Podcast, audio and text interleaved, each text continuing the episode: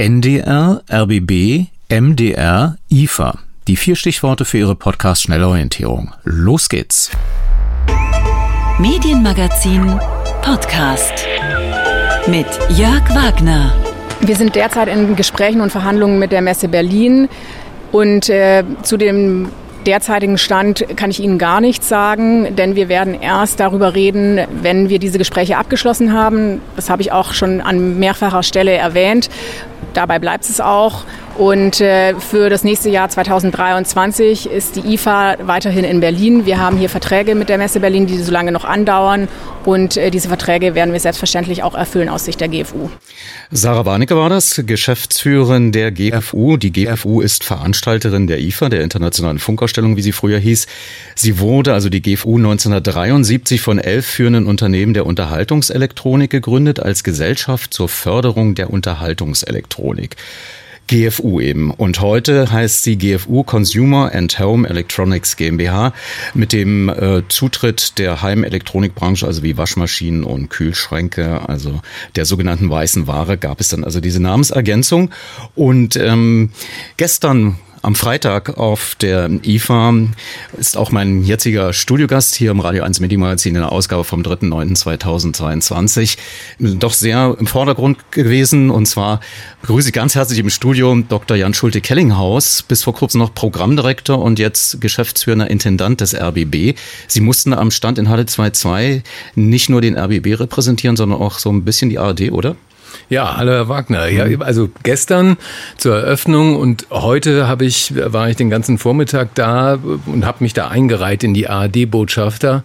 Ähm, die Idee des Standes äh, auf der IFA, der ARD und vom RBB in diesem Jahr war besonders Public Value und besonders die Kommunikation mit den Menschen und darüber zu sprechen, wofür das öffentlich-rechtliche steht. Und deshalb war das wichtig, dass viele Kolleginnen und Kollegen dazu bereit waren waren. Und das war jetzt natürlich in der, in der Krise des RBBs eher schwierig, Menschen dazu zu bewegen, sich dahinzustellen und, äh, und mit den Leuten zu reden. Und deshalb habe ich gedacht, das muss ich jetzt natürlich selber machen. Und war heute von 10 bis um 2 da in der Halle und habe mit Menschen diskutiert. Wie haben Sie den Messerundgang erlebt? Also Frau Giffey als regierende Bürgermeisterin kam ja auch zu Ihnen. Äh, das war wohl ein ziemlich kurzer Augenblick. Ja, also äh, ich, gut, ich, ich habe keine Erfahrung mit Messerundgängen und, und regierenden Bürgermeistern, die dann vorbeikommen. Deshalb kann ich das nicht vergleichen. Aber wie ich es erwartet habe, ging das in einem Rutsch und nach einer Minute gefühlt war sie schon wieder weiter. Weil man sich vielleicht auch ein bisschen schämte, kann das sein? Also dass man sagte, man will nichts vom Markt Makel des RBB abbekommen? War da so eine Distanz da? Nee, das, das habe ich nicht nee. gemerkt. Dafür wurden viel zu viele Fotos gemacht, als man sich da hätte distanzieren können. Gut, aber wir sprechen noch über die RBB-Krise und auch mehr zur IFA dann am Ende des Medienmagazins. Äh, sie begann ja, wie gesagt, gestern am Freitag in Berlin. Und äh, außerdem haben wir noch im Medienmagazin die Themen Norddeutscher Rundfunk und Mitteldeutscher Rundfunk. Und das alles wie gewohnt. Vom Mund zum Ohr auf dem Strahle der elektrischen Kraft. Ha. Holocaust from the land of the lost. Behold the pale horse. Hier ist das Schleswig-Holstein-Magazin am Mittwoch, den 31. August. Herzlich willkommen. Einen schönen guten Abend auch von mir. Das ist heute tatsächlich die 12.007. Folge unserer Sendung, die wir jeden Tag mit viel journalistischem Ehrgeiz und mit Stolz präsentieren. Und ich glaube, da spreche ich jetzt für alle Kolleginnen und Kollegen, die hier heute, die 12.007. Folge, ist sicherlich eine der schwersten. Ja, denn es sind schon wieder sehr schwerwiegende Vorwürfe gegen Führungskräfte unseres Funkhauses veröffentlicht worden. Es geht wieder darum, dass sie Berichterstattung manipuliert haben sollen.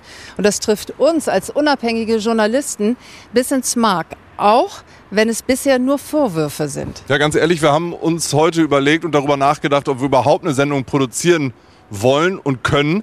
Aber ähm, ganz ehrlich, wir wollen uns auch nicht wegducken und wir wollen Ihnen ja auch sagen, was los ist, weil wir schlicht und ergreifend wissen, äh, wie zahlreich und wohlwollend Sie die Sendung jeden Abend gucken. Sie und Hunderttausende andere im Land und das macht uns stolz, das motiviert uns auch jeden Tag. Und darum geht's. Ein vertraulicher NDR-eigener Bericht wird vergangene Woche im Business Insider und Stern zitiert. Es stehen Vorwürfe im Raum, im Landesfunkhaus Kiel, speziell in der Abteilung Politik und Recherche, gebe es eine Art politischen Filter. Die Rede ist von Hofberichterstattung zugunsten des Ministerpräsidenten. Anlass für den vertraulichen Bericht. Im April 2020 tritt Schleswig-Holsteins Innenminister Hans-Joachim Grote, CDU, zurück, auf Druck von Ministerpräsident Daniel Günther. Die Hintergründe nicht ganz klar, es steht am Ende Aussage gegen Aussage. Ein Reporter im NDR Kiel will deshalb ein Interview mit Grote führen. Das wird ihm untersagt. Es sei zu früh, er solle weiter recherchieren, heißt es von den Verantwortlichen. Norbert Lorenzen, Chefredakteur des NDR Schleswig-Holstein und die Politikchefin Julia Stein, früher unter anderem Leiterin von ZAP. Weil sich der Konflikt nicht intern lösen lässt, wendet sich der Reporter an den Redaktionsausschuss. Soweit eine Zusammenfassung der Ereignisse, den Norddeutschen Rundfunk aktuell betreffend, mit Material des Norddeutschen Rundfunks aus dem Schleswig-Holstein-Magazin und dem Medienmagazin ZAP vom Mittwoch. Und es kamen neue Vorwürfe hinzu, diesmal betreffend die Chefin des NDR-Funkhauses in Hamburg, in der Familienmitglieder bevorteilt worden sein sollen, also von der Chefin. Darüber möchte ich gleich und auch sofort sprechen mit Gabo Halles, wenn die Leitung steht. Hallo nach Hamburg. Hallo. Ja, äh, du bist Redakteur im Ressort Investigation und im Programmbereich Informationen beim NDR und auch Mitglied im Redaktionsausschuss. Trennen wir zunächst die Vorwürfe. Es scheint mir nicht ungewöhnlich zu sein, dass Autoren und Chefs gelegentlich unterschiedlicher Auffassung sind. Was macht den Fall, der jetzt öffentlich wurde, dann doch so ungewöhnlich, zumindest aus deiner Sicht? Naja, so ein Redaktionsausschuss ist ja da, da geht es um etwas, was wir innere Rundfunkfreiheit nennen. Das ist so quasi eine Kernaufgabe. Also das, ähm, so wie es die Pressefreiheit gibt, gibt es eben auch die innere Rundfunkfreiheit. Und das ist natürlich ein Punkt, wenn jetzt ein Redakteur, wie in diesem Fall, dann das Gefühl hat, er konnte seine journalistische Arbeit nicht so machen, wie, äh, wie er möchte. Also er konnte zum Beispiel Fragen nicht stellen, eben Fragen in diesem Interview dann kommen wir ins Spiel, dann kann er sich halt an uns wenden und dann schauen wir uns das an. Und das ist ja eigentlich auch was ganz Gutes, dass es so einen Redaktionsausschuss gibt, der das dann auch nochmal kritisch prüft. Nun ist der Fall ja wahrscheinlich komplexer, als er sich hier und auch in anderen Medien darstellen lässt. Er berührt, wie schon gesagt, die Fragen der inneren Rundfunkfreiheit. Braucht es denn da neue Standards? Naja, die Standards sind eigentlich gut und ähm, das hat ja auch ähm, funktioniert und äh, wir machen das ja dann so in dem Redaktionsausschuss, dass man sich halt, das sind ja alles äh, Journalistinnen und Journalisten, die da sitzen und dann schaut man sich das eben auch nach journalistischen Kriterien nochmal an und wir sind ja insgesamt äh, 19 Leute aus allen Bereichen des NDR und ähm, das ist ja eigentlich wirklich gut, dass man da nochmal eben so einen Blick von draußen drauf hat. Also insofern finde ich die Standards äh, gut. Aber nochmal für uns Außenstehende, selbst ich habe das nicht so richtig verstanden, wo das Konfliktpotenzial liegt. Da wurde also eine Recherche verhindert, weil die Chefin wohl dagegen war. Und das ist ja normal eigentlich, dass ein Chef letzten Endes sagt, wir brechen hier ab, wir wollen das nicht. Und dann gibt's dann eben die Möglichkeit, über den Redaktionsausschuss solch einen Konflikt zu lösen. Und warum ist dennoch die Unzufriedenheit so groß gewesen, dass andere Medien mit hinzugezogen wurden? Naja, wir haben uns am Ende da nicht geeinigt in diesem Verfahren. Also wir als Redaktionsausschuss waren der Meinung, das Interview hätte geführt werden müssen. Und die, die Hausleitung in Schleswig-Holstein und äh, die Redaktionsleitung und der Chefredakteur waren der Meinung, nein, dieses Interview musste nicht geführt werden. Also da hatten wir einen Dissens. Insofern ähm, ist das geblieben, wobei wir auch gesagt haben, der Fall ist damit abgeschlossen. Aber es haben sich im Rahmen dieses Verfahrens, das hat ungefähr anderthalb Jahre gedauert, haben sich noch acht andere Kolleginnen und Kollegen an uns gewandt, die auch gesagt haben, sie haben das Gefühl, dass sie manchmal ihre Themen nicht so gut umsetzen können. Es fiel irgendwie das Wort, dass sie den Eindruck hätten, es gäbe sowas wie einen Pressesprecher in den Redaktionen, der Dinge verhindert. Und die haben sich an uns nur, ähm, also sie haben sich vertraulich an uns gewandt. Also sie haben gesagt, bitte veröffentlicht unsere Namen nicht. Und da haben wir halt auch geschrieben in unserem Bericht, das ist für uns ein Alarmzeichen, weil eigentlich ist es ja so, dass in Redaktionen ähm, eben wirklich auch diskutiert werden soll und dass man über Themen streitet. Aber wenn das eben nicht mehr stattfindet und sich die Kolleginnen und Kollegen nur trauen, sich anonym zu äußern, dann ähm, finde ich, haben wir ein Problem. Nun ist ja beim Rundfunk Berlin-Brandenburg durch die Krise so etwas entstanden, was normalerweise auch in anderen Medienhäusern nicht üblich ist, dass journalistische Teams quasi in der eigenen Geschichte recherchieren. Äh, das wird ja normalerweise ähm, von außen gemacht. Also in dem Fall war das Business Insider und Stern. Und beim Rundfunk Berlin-Brandenburg kam noch der Tagesspiegel dazu. Jetzt ist die Frage, wäre es nicht klug ähm, oder ist das sogar geplant, äh, das journalistisch aufzuarbeiten, was euch gerade die Tage bewegt?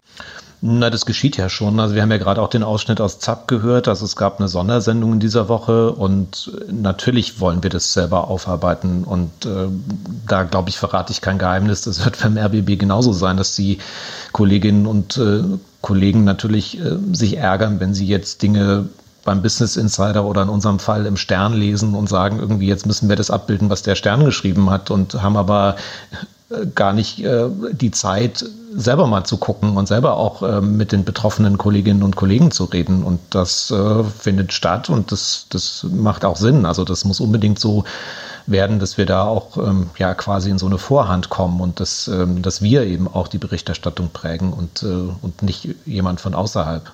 Aber momentan sieht es so aus, dass man getriebener ist. Also ich erwähnte, es gibt noch einen anderen Fall. Vetternwirtschaft als Stichwort, sehr komplex, ähm, die der NDR-Funkhauschefin in Hamburg vorgeworfen wird. Äh, also die, die Vorwürfe gehen in diese Richtung. Wie schätzt du denn die Hinzunahme konkurrierender Medien ein, wie Business Insider und Stern? Ist das nicht ein Indiz, äh, dass die internen Möglichkeiten einer Kontrolle und Konfliktregelung also nicht effizient genug greifen? Also muss man das nochmal völlig ähm, auseinandernehmen und sagen, also wir können doch nicht äh, ständig zum Berichtsgegenstand werden? Ja, man muss sich zumindest die Gedanken machen, funktioniert das bei uns und haben wir vielleicht andere Dinge nicht ernst genug genommen? Also man muss sagen, in dem Fall, ähm, auch da ist es so, dass die Funkhauschefin die Vorwürfe zurückweist. Also man muss dann natürlich auch immer betonen, dann gilt die Unschuldsvermutung.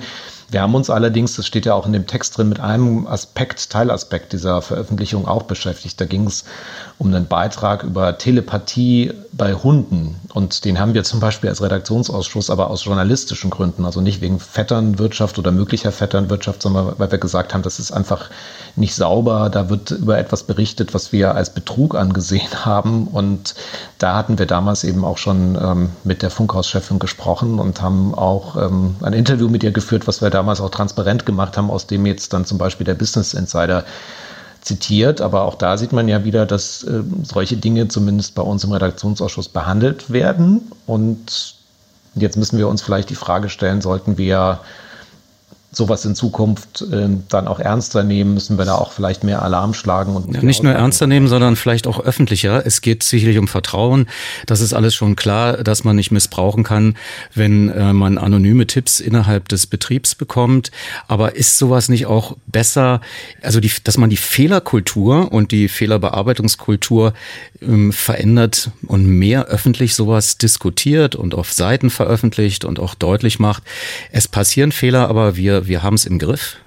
Ja, also vielleicht auch so eine neue Diskussionskultur, weil ich finde, ähm, das habt äh, ihr uns beim RBB jetzt auch so ein Stück weit vorgemacht, aber so, dass man so sagt, das ist ja auch unser Sender, das ist jetzt nicht der Sender des Intendanten oder der Direktoren, das ist auch unser Sender und natürlich auch der Sender des, des Publikums. Also, dass man da vielleicht auch so ein bisschen mehr Basisdemokratie wagt und solche Sachen eben öffentlich macht und diskutiert, weil ähm, ich glaube, öffentlich-rechtlicher Rundfunk ist was ganz Tolles und ich glaube, da braucht man halt so diese offene Debatte, offene Diskussionskultur meint Gabe Halas, er ist Redakteur im Ressort Investigation und im Programmbereich Information sowie Mitglied im Redaktionsausschuss.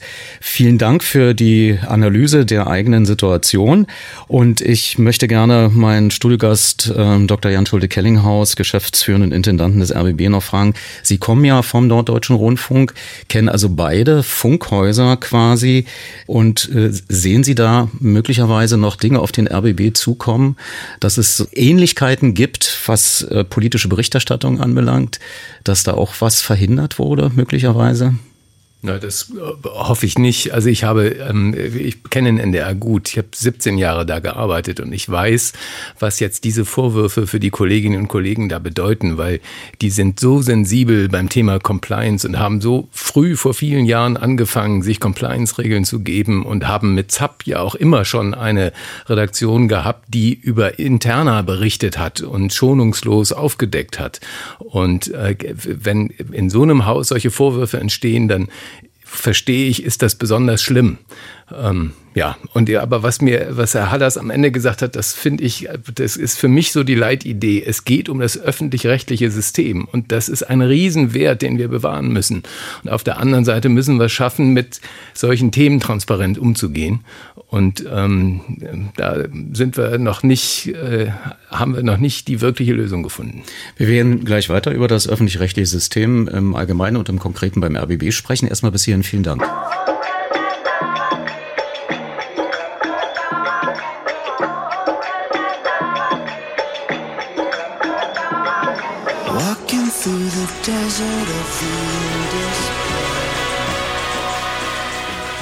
Zum Glück sind wir am Wochenende nicht total unterbesetzt, sodass mir Thorsten Altenhöhner, unser Nachrichtenredakteur, eine Meldung reinreichen konnte, die überschrieben ist mit Durchsuchung in RBB-Intendanz. Die Generalstaatsanwaltschaft Berlin hat heute die Räume der Intendanz des RBB durchsucht.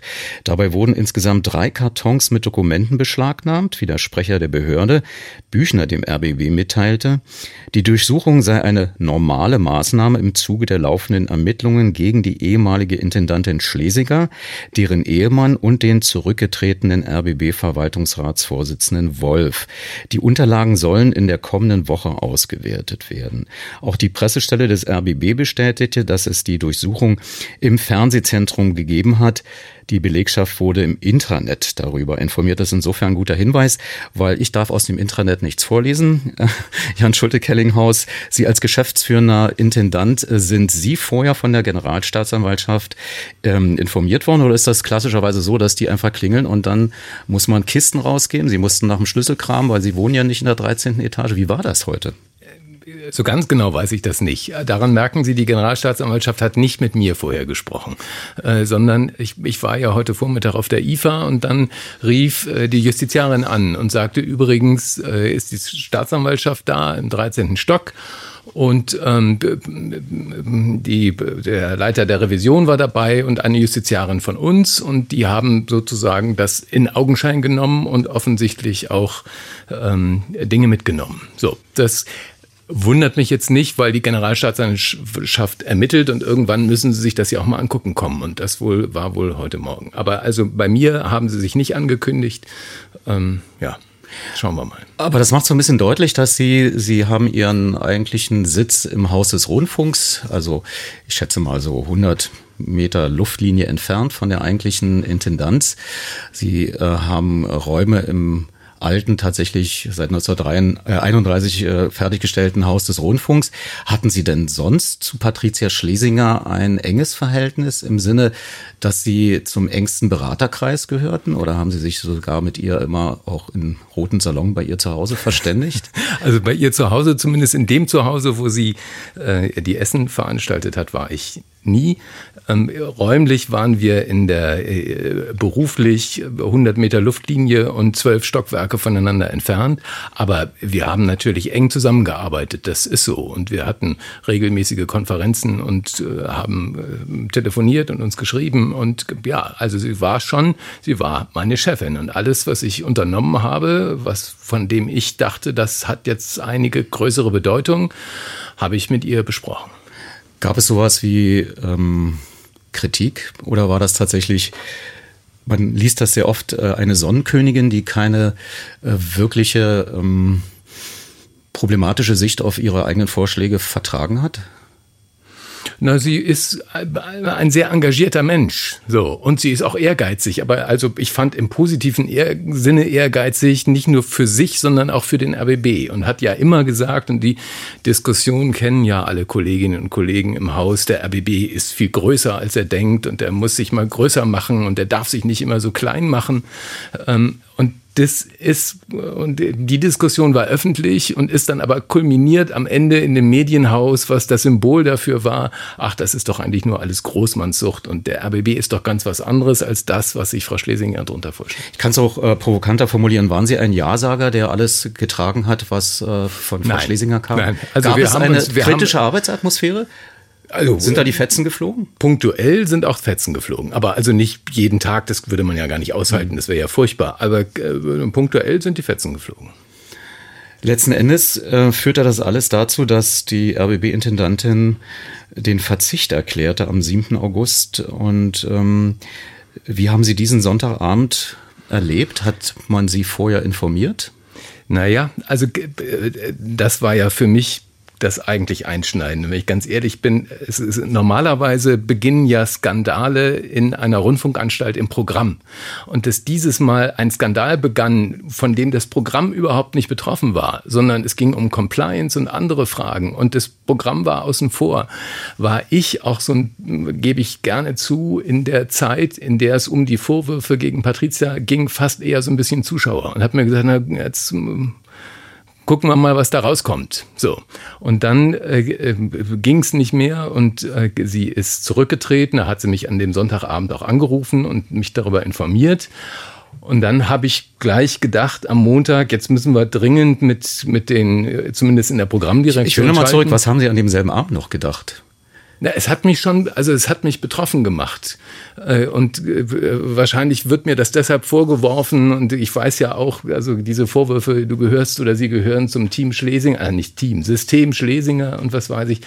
Aber natürlich haben wir hier beim RBB fünf Jahre eng zusammengearbeitet und ich kannte sie auch vom NDR. Da waren wir beide Hauptabteilungsleiter. Da arbeitet man nicht so eng zusammen, manchmal auch gegeneinander, aber wir kannten uns ähm, lange Zeit. Und ich habe mir nie vorstellen können, dass ähm, da bin ich auch heute noch arbeite ich noch mit mir selber, dass dass irgendwelche Vorwürfe von persönlicher Bereicherung, das kann ich äh, das ist schwierig, dass ich, mir das vorzustellen. So. Und deshalb hat es mich auch tatsächlich, das gebe ich zu, getroffen, als sie dann sagte, so, jetzt ist es soweit und ich schmeiße hin. War das sowas wie ähm, Verrat, den Sie da gespürt haben? Da macht sich jemand von Bord? Nee, das nicht, sondern es war ja abzusehen, dass das nicht mehr geht.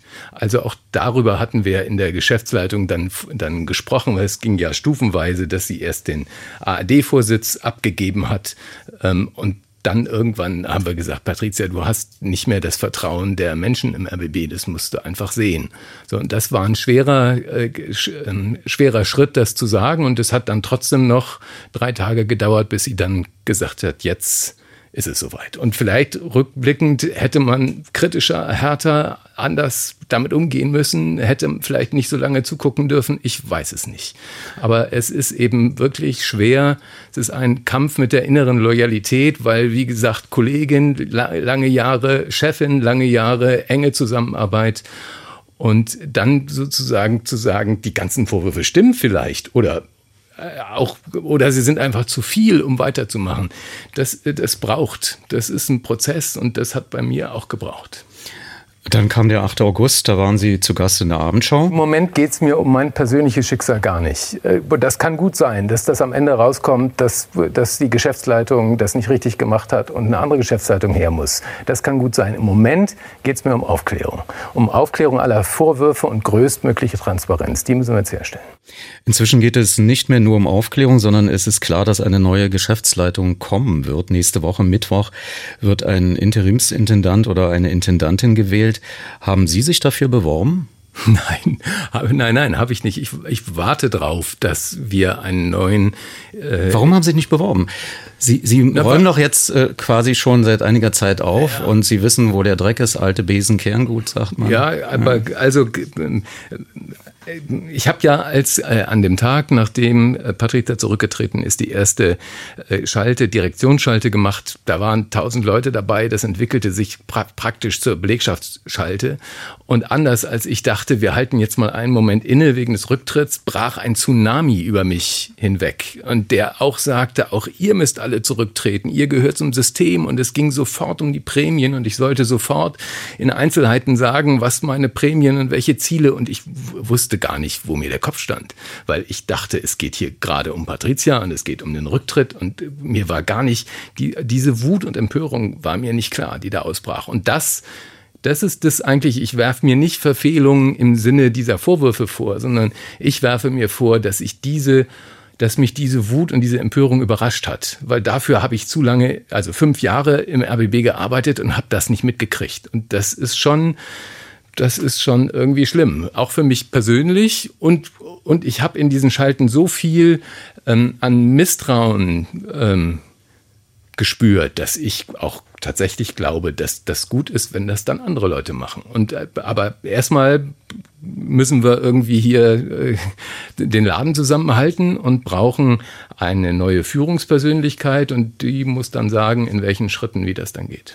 Was ich noch nicht so begreife, Sie ähm, sagen für sich mit dem System, äh, da können Sie sich arrangieren. Also das war nicht das, äh, was Sie sich jetzt vorwerfen müssen, sondern dass Sie es nicht bemerkt haben. Aber es gab doch Signale eigentlich genug von der Belegschaft. Das letzte große, starke Signal, was ausgegangen ist, war ja die Vorabend-Umprogrammierung quasi. ZIP zu Hause in Berlin und Brandenburg wurde abgeschafft und was Neues entwickelt.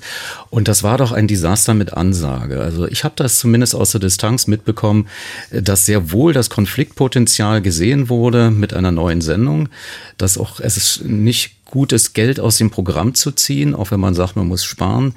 Aber ähm, wieso haben Sie das für sich selber nicht als Konflikt wahrgenommen? Doch, das habe ich als großen Konflikt wahrgenommen und das hat mich das ganze Frühjahr über extrem beschäftigt. Ja, ich meine davor, also das, also warum haben Sie nicht auf Mitarbeiterinnen und Mitarbeiter gehört, die das Programm tagtäglich machen und sagen, das funktioniert hier anders als in Hamburg? Na, weil ich eine andere programmliche Einschätzung hatte und auch natürlich man eine andere Perspektive hat, wenn man äh, Herrn Brandstätter im Nacken hat mit, wir haben eine mittelfristige Finanzplanung und wenn wir jetzt nichts unternehmen, dann ist der RBB in, an diesem Jahr bei dieser Stelle und dann geht's nicht mehr weiter. Und wir haben, ZIP war ja nicht das leider nicht das erste Mal, dass wir im Programm gespart haben, sondern wir haben kontinuierlich, aber das ist uns gelungen, dass das nicht so wehgetan hat, aber wir haben kontinuierlich äh, Sendungen abgebaut. Und dann hieß es, das wird aber noch nicht reichen. Und dann kann man äh, kann man nur sehr grobe Entscheidungen treffen und sagen, wo geht noch was? Und dann war meine programmliche Einschätzung, dass man ZIP durch eine andere Sendung mit einem stärkeren Talkanteil ähm, ersetzen kann, ohne dass das, äh, dass das zu wahnsinnigen Reichweitenverlusten führt. Und die, die Einschätzung war nicht richtig. Und das habe ich auch ganz ehrlich und deutlich dann im Frühjahr, nachdem das sich also auch in den Zahlen bewahrheitete, habe ich das ganz ehrlich und deutlich meinen Kolleginnen und Kollegen gesagt. Es war eine falsche Einschätzung, ja. Wir müssen jetzt leider ähm, in dem Fall kurz unterbrechen, weil wir Werbung machen müssen, Geld verdienen. Wir haben Schulde Kellinghaus im Studio. Werbung. Radio 1 Medienmagazin mit Jörg Wagner.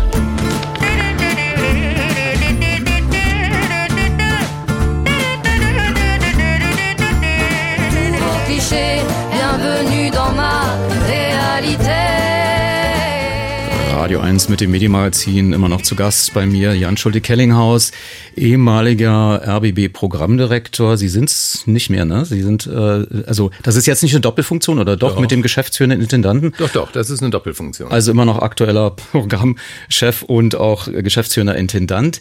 Ähm, mal eine ganz, ähm, ja, eine Frage, die eher allgemein ist und auch in die Zukunft weist. Meinen Sie, dass die Krise im RBB dazu fähig ist, die Compliance-Regeln komplett nochmal neu zu durchdenken oder waren die die schon in Ordnung? Na, ich, also, wenn die Krise irgendwas Gutes haben wird, dann bin, dann ist es bestimmt so, dass der RBB in zwei Jahren ein völlig anderes Unternehmen sein wird, als er jetzt ist. Also das mal, also es werden die gleichen Menschen da arbeiten, vielleicht nicht in der Führungsspitze, aber ansonsten werden die gleichen Menschen da arbeiten. Aber es wird das Thema Compliance eine ganz andere Rolle spielen und das Thema Partizipation, weil äh, das merken wir ja jetzt, wie wichtig das ist, die Mitarbeiterinnen und Mitarbeiter mitzunehmen und nicht nur mitzunehmen, sondern auch wirklich äh, mitreden Ernst zu lassen, zu nehmen vielleicht, ernst zu nehmen, mhm. aber trotzdem auch ein Unternehmen zu bleiben, in dem schnell, rasch Entscheidungen getroffen werden können und es klare Verantwortlichkeiten gibt. Und dazwischen, und das muss man sorgsam aushandeln, ähm, aber dazwischen wird es einen Weg geben und der wird, glaube ich, ziemlich modern sein. Ähm, ja, das Seltsam immer, dass man meist aus Schaden klug wird. Das hat sich jetzt auch wieder bestätigt mit dem Mitteldeutschen Rundfunk.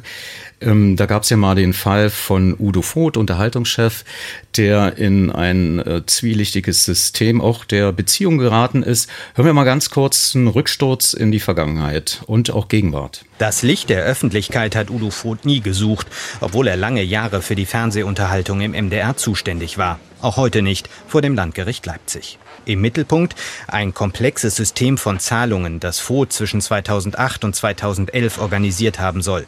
Das Ziel? Carsten Weidling zu finanzieren, einen ehemaligen freien Mitarbeiter des MDR. Dafür habe Voth unter Vorwänden unterschiedliche Manager und Produktionsfirmen immer wieder zu Zahlungen an Weidling aufgefordert. Offenbar weil sie Voth vertrauten und erwarteten, ihr Geld zurückzubekommen, zahlten viele. In Einzelfällen wurde auch Geld zurückgezahlt, meist mit Geld, das andere Produktionsfirmen gerade gezahlt hatten. Einer dieser Fälle wurde als Bestechung Voths gewertet. In einem Fall wurde dem MDR eine überhöhte Rechnung gestellt, die Voth abzeichnete. Die Staatsanwaltschaft vermutet, Voth sei erpresst worden von Carsten Weidling. Dem Beteiligten soll ein Schaden von mehreren hunderttausend Euro entstanden sein. Das Gericht schlug heute einen strafrechtlichen Deal vor. Wenn Voth die Betrugsvorwürfe umfassend gestehe, könnten die Vorwürfe der Untreue und Steuerhinterziehung wegfallen. Das war der MDR Sachsenspiegel am ersten Prozesstag in der Causa Udo Voth am 1. September. Ein Krimi, der mehr als zehn Jahre alt ist und trotzdem erst jetzt vor einem Gericht verhandelt wird. Dazu konnte ich den juristischen Direktor des MDR, Professor Dr. Jens Ole Schröder, befragen. Diese lange Zeit seit den Taten, die hier in Rede stehen, die mindestens ja zehn Jahre und teilweise noch weiter zurückliegen, diese lange Zeitspanne ist ähm, eine Zeitspanne, die wir nicht beeinflussen konnten. Wir haben damals durch unsere Aufklärungsschritte alles getan, um sehr rasch die Grundlage im Zusammenwirken mit den Strafverfolgungsbehörden zu schaffen, dass auch die strafrechtliche Ahndung stattfinden kann. Ähm, dass die Dinge jetzt so lange gedauert haben, ist Verfahrensweisen im Rahmen der Strafverfolgungsbehörden und natürlich auch dann, wie wir gehört haben, krankheitsbedingten Verhinderungen von Beteiligten geschuldet. Wir finden das sehr schade, dass das so lange gedauert hat, aber wir sind froh, dass das jetzt ein strafrechtliches Ende hat, was wir damals intensiv selber aufgeklärt haben. Welcher Schaden ist denn überhaupt dem Mitteldeutschen Rundfunk entstanden? Das ist ein ganz wichtiger Punkt in dem Kontext, weil das, was da angeklagt ist, hat ja eine ganze Reihe von unterschiedlich gelagerten Straftatbeständen zum Gegenstand. Wie viel genau, wissen Sie das? Das sind 13 Fälle des Betruges, das sind fünf Fälle der Steuerhinterziehung, das ist ein Fall der Untreue und das ist ein Fall der Bestechlichkeit. Und in diesem gesamten Kontext äh, sind mehrere Dritte geschädigt. Der MDR hat damals sehr rasch geschaut, wo sind wir geschädigt. Der MDR hat seinen Schaden ermittelt und hat dann diesen Schaden sehr rasch in vollstreckbare Titel umgesetzt und aus diesen vollstreckbaren Titeln auch Schadenersatz generiert.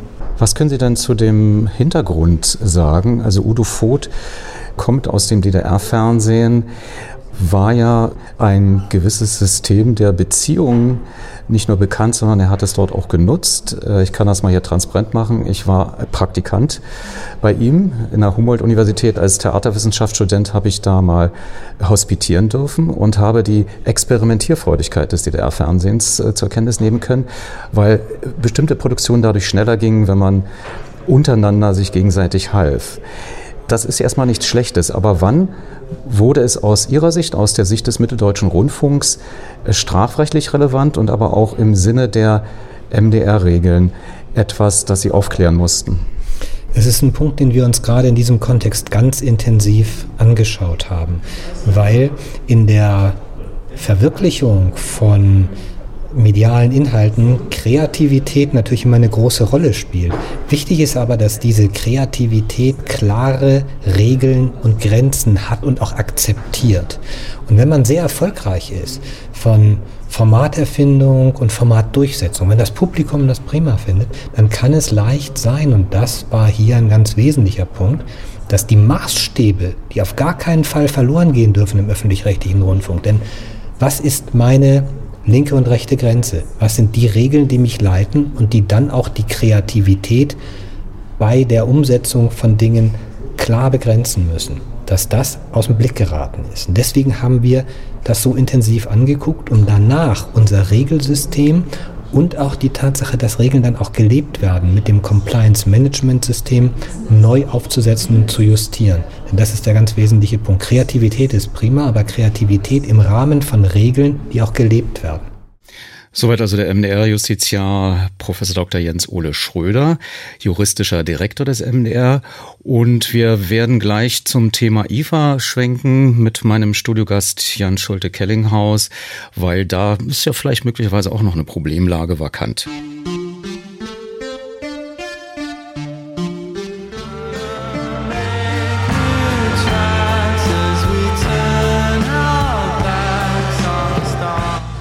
Und jetzt schließt sich der Kreis zum Eingangsoriginalton, als wir nachfragten bei der GFU-Geschäftsführerin, wie denn die Zukunft der IFA aussehen könnte, die ja ein Jahr lang zumindest noch gesichert ist, aber wie es dann weitergeht, weiß man nicht. Ich konnte ähm, sozusagen aus der anderen Perspektive den neuen IFA-Direktor befragen. Mein Name ist Kai Mangelberger, ich bin IFA-Director 2022. Seit wann sind Sie in diesem Job? Tatsächlich ähm, seit gut 100 Tagen, also seit drei Monaten, seit Ende Mai. Ist das ein Job, auf den man gecastet wird oder haben Sie sich äh, proaktiv beworben? Ich habe die Leitung der Fotogistika äh, dieses Jahr inne gehabt. Wir waren die, mit der Fotogistika im April die erste internationale Leitmesse in Deutschland, die wieder stattgefunden hat. Von daher habe ich so ein bisschen ähm, Vorkenntnisse, wie die Messen in diesen Tagen ablaufen. Und da, von daher wurde ich dazu befragt. Mhm. Weil das muss man tatsächlich sagen, die IFA war letztes Jahr nicht präsent, davor mit einem Hygienekonzept und mit sehr sparsamer äh, Hallengestaltung dass man wirklich sagen kann, nach drei Jahren zum ersten Mal wieder eine IFA, aber nennen Sie wenigstens äh, drei Unterschiede zu 2019. Wir sind im Vergleich zu 2019 natürlich kleiner. Das war auch zu erwarten. Wir belegen jetzt 80 Prozent der Fläche. Das ist sicherlich der erste Unterschied. Wir haben unseren Bereich Global Markets, der für ähm, Zulieferer da ist, auf das Gelände genommen. Die waren früher extern an der Station. Und natürlich ist auch die Internationalität kleiner geworden. Wir merken, dass vor allen Dingen Aussteller aus China fehlen in diesem Jahr, was einfach an den Reiserestriktionen liegt und auch den Bedingungen, unter denen sie wieder einreisen können. Das hat halt zu deutlich verringerten Ausstellerzahlen geführt. Ursprünglich war die Messe auch mal erfunden worden, um das Weihnachtsgeschäft vorzubereiten. Ist das noch das Kerngeschäft der IFA, Händler glücklich zu machen? Händler sind enorm wichtig für die IFA. Ähm, genau, die Industrie spricht auch die Händler an. Wir wollen nicht die Konsumenten vergessen, die sind uns wichtig. Aber natürlich sind die Händler, die Fachhändler äh, ganz zentral und da haben wir auch fünf Fachhandelskooperationen hier auf dem Gelände traditionell dabei und die sind auch in diesem Jahr wieder mit vor Ort. Nun könnte man sich ja vorstellen, die Pandemie hat gezeigt, dass es auch ohne Messe geht, weil das Weihnachtsgeschäft 2021 fand ja statt. Warum sind die Händler wieder zurückgekehrt? Was ist das Bedürfnis, was man ihnen meldet? Ja, zum einen lieben sie die IFA, das hört man schon raus. Äh, die Begeisterung ist da, dass wir wieder ein Live-Event hier auf dem Gelände haben. Das hat gefehlt. Spannend ist ansonsten, glaube ich, das Weihnachtsgeschäft in diesem Jahr, weil wir auch noch eine Weihnachtsfußball-WM haben werden. Also das, äh, darauf setzen viele, das äh, zumindest im Fernsehbereich. Ja, aber ich meine jetzt diese, diese persönliche Begegnung mit, mit den äh, Herstellern und mit den Händlern. Da könnte man auch denken, Teams oder, oder ein anderes Online-Kommunikationstool könnte das doch richten, weil verkauft wurde auch im letzten Jahr. Und dann guckt man auf die Reisekosten und sagt, das können wir schön wegsparen. Bleiben wir lieber doch da, wo wir die Produkte produzieren und vernetzen uns und dann geht das auch schon.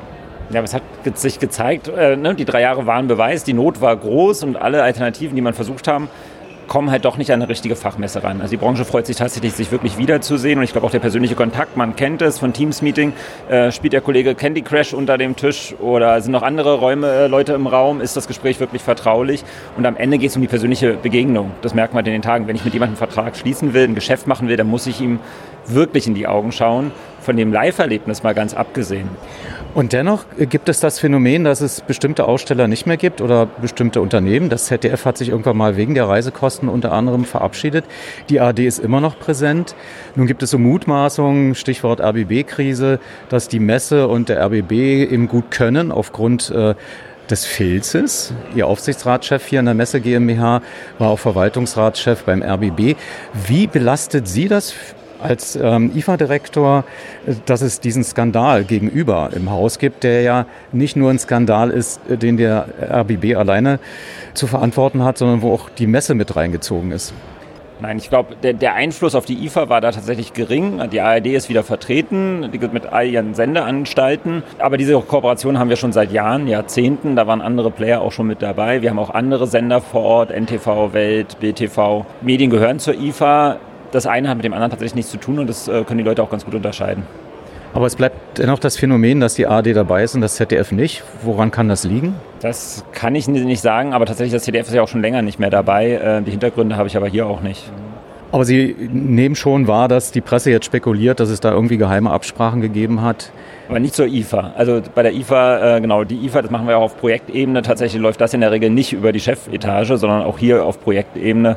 Ähm, da sehe ich echt keine Zusammenhänge, nicht bei uns. Wie sieht die Zukunft der IFA aus? Man hört, dass sich das alles neu sortiert. Äh, die GFU hat ein sehr großes Mitspracherecht, weil es wohl die Marke IFA besitzt. Und die Messe möchte natürlich auch mitsprechen. Wie ist da das Kräftedreieck in Zukunft verteilt? Ja, vom 1. bis 5. September 2023 findet die Messe erstmal ganz normal hier bei uns in Berlin statt, von der Messe Berlin organisiert. Für die Zeit darüber hinaus sind wir immer noch in Verhandlungen mit der GFU und da wird es im Nachgang der IFA, aber auch nicht sofort, sondern in den äh, Wochen und Monaten danach sicherlich irgendwann Ergebnisse geben. So, wenn es soweit ist, werden wir informieren. Bis dahin können wir noch nichts dazu sagen. Aber gibt es von Ihnen so ein äh, optimales Konzept? Sie als IFA-Direktor, was wünschen Sie sich für Partner in welchem Verhältnis? Solange die Verhandlungen laufen, werden wir dazu nichts sagen. Kai Mangelberger, IFA-Direktor der IFA unter dem Berliner Funkturm noch bis zum 6. September. Unter ifa-berlin.de sind die nötigen Details abzurufen. Jan Schulte-Kellinghaus im Studio Geschäftsführender RBB-Intendant. Kommt da noch etwas auf den RBB zu? Vorwürfe, dass der RBB möglicherweise zu eng war mit der Messe Berlin GmbH. Wie ist Ihre Prognose oder Ihr Sachstand, Ihrer Kenntnis? Also ich habe mir abgewöhnt, jetzt äh, irgendwelche Prognosen und zu sagen, das war's jetzt, das weiß man ja schlicht nicht. Ähm, äh, ich kann nur beitragen, die, äh, das ist in der ARD ein Dauerthema gewesen seit Jahren, ein Gerangel. Äh, was sind eigentlich, wo präsentiert sich die ARD? Und da war es immer, ging es immer um die IFA, um die Republika, um die Buchmessen und so. Und natürlich jedes Haus, äh, der HR legt Wert drauf, dass die ARD bei der Buchmesse in Frankfurt Frankfurt vertreten ist. Der MDR legt Wert darauf, dass die ARD in Leipzig vertreten ist. Und das ist ein ganz normales Gerangel und dass sich der RBB innerhalb der ARD dafür einsetzt, äh, dass die Messen, die in Berlin stattfinden und wo man dann mit 150 1000 Menschen äh, Kontakt, in Kontakt kommt, dass die unterstützt werden oder also, dass man da einen Auftritt hat. Ähm, das kenne ich schon aus meinen NDR-Zeiten. Das ist äh, normales und sehr transparentes Geschäft unter den Intendanten. Nächsten Mittwoch soll ein Interimsintendant, eine Intendantin gewählt werden. Ähm, einmal schon verschoben. Wann rechnen Sie persönlich mit Ihrem letzten Arbeitstag beim RBB? Na, das muss dann der Neue oder die Neue entscheiden, weil also ich würde jetzt mal davon ausgehen, dass der nicht als allererstes sagt, ich schmeiße alle raus und mache das jetzt alles selber, sondern ich würde mal vermuten, dass der schon noch mal wissen will, was ist jetzt im Programm geplant und und warum und äh, und auch in den anderen Direktionen sich erstmal ein bisschen schlau machen will. Und dann wird er sie sagen, so jetzt brauche ich euch so lange noch und dann wissen wir es. Aber das ist nicht mehr in unserer Hand. Ich wünsche Ihnen persönlich alles Gute, dass Sie die Krise gesundheitlich vor allen Dingen überstehen und äh, nicht wie Hagen Brandstätter äh, sich krank schreiben lassen müssen. Das ist also toi toi toi für alles und stabile Energie. Dankeschön. Vielen Dank. Danke für das Gespräch. Achtung, Achtung! Das ist eine Durchsage von hohem Belang. Auch nach zwei Jahren pandemischen Darbens und Stubenhockens hält Radio 1 am Parkfest. Fest. Das Radio 1 Parkfest. Endlich wieder live, Open Air und für Umme. Vom 27. August bis zum 4. September im Park am Gleisdreieck. Mehr Infos wie immer auf radio1.de. Das Radio 1 Parkfest. Mit Radio 1 Live-Sendungen, Radio 1 Comedy, Radio 1 Kinderprogramm, dem Radio 1 Sport auf der Wiese, mit Radio 1 Bier und den Radio 1 Hörerinnen und Hörern. Das wären dann Sie. Radio 1. Für alle, die am Parkfest festhalten und natürlich nur für Erwachsene.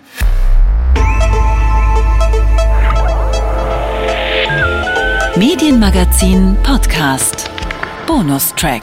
Im Podcast Bonustrack gibt es zu zwei aktuellen Themen dieser Medienmagazin-Ausgabe einen Perspektivwechsel mit Interviews aus dem Medienmagazin-Archiv. Zunächst zum Mitteldeutschen Rundfunk und seinem damaligen Unterhaltungschef Udo Voth. Medienmagazin vom 13. August 2011. Angefangen hat es damit, dass die internen Ermittlungen beim MDR als Folge des Millionenbetrugs beim Kinderkanal auch einen offiziellen MDR-Brief des Unterhaltungschefs Udo Voth zutage förderte, bei dem es um Finanztransaktionen außerhalb des Mitteldeutschen Rundfunks ging, die anscheinend eher privaten Charakter tragen. Aber ganz so privat war es dann doch nicht, nur eben nicht nach den offiziellen Regeln des MDR. Und wenn die Recherchen in der letzten Ausgabe der Super-Elu-Heft 33 2011 zutreffen, muss man davon aus, ausgehen, dass MDR-Intendant Udo Reiter bereits 2009 davon gewusst haben muss, dass sich sein Unterhaltungschef Gelder leiht, um sie Produktionsfirmen zur Verfügung zu stellen, damit sie ohne das Budget des MDR zu belasten ihre Produkte entwickeln und realisieren können. Die Erkenntnislage ist für Außenstehende etwas verwirrend, da der MDR-Sprecher inzwischen mit Verweis auf staatsanwaltliche Ermittlungen zum MDR Schweiger geworden ist. Und deswegen bin ich besonders froh, die Chefin der Staatskanzlei des Bundeslandes am Telefon zu haben. Ähm, die durch den Kika-Kanal mit Sitz in Erfurt besonders sensibilisiert ist, was den MDR anbelangt. Marion Walzmann in Thüringen. Hallo. Ja, guten Tag. Kann ich davon ausgehen, dass Sie bevorzugt über die Lage beim MDR informiert sind und die Recherchen der Super-Elu bestätigen können, dass der inzwischen suspendierte Unterhaltungschef mit Wissen von MDR-Intendant Reiter sein eigenes Finanzierungskonzept hatte? Also wir sind nicht bevorzugt äh, als äh, Thüringer Staatskanzlei in dieser Frage, sondern es ist ja eine Dreiländeranstalt der MDR und die Rechtsaufsicht wird für unsere drei Länder gegenwärtig von Sachsen-Anhalt ausgeübt. Wir haben äh, Fragen abgestimmt, die wir haben und wir haben natürlich ein vehementes Interesse daran, äh, schon im Interesse auch der Anfragen unserer äh, Bürgerinnen und Bürger äh, Klarheit zu haben. Was ist da eigentlich passiert? Und Ende Juli, das haben Sie ja zu Recht gesagt, wurde bekannt, dass der MDR derzeit auch von einem möglicherweise strafrechtlich relevanten Vorfall betroffen ist. Und Zentrum der Untersuchung ist das Handeln des Unterhaltungschefs Udo Voth, der ja nach bisheriger Sachlage Briefköpfe des MDR verwendet haben soll, um Dritte zu Zahlungen für bisher nicht klar nachvollziehbare Zwecke zu veranlassen.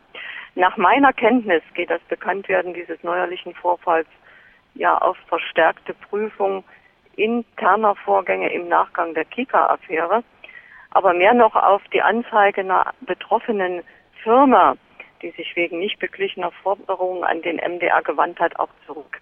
Insofern äh, kann ich das Eingangsstatement von Ihnen äh, bestätigen.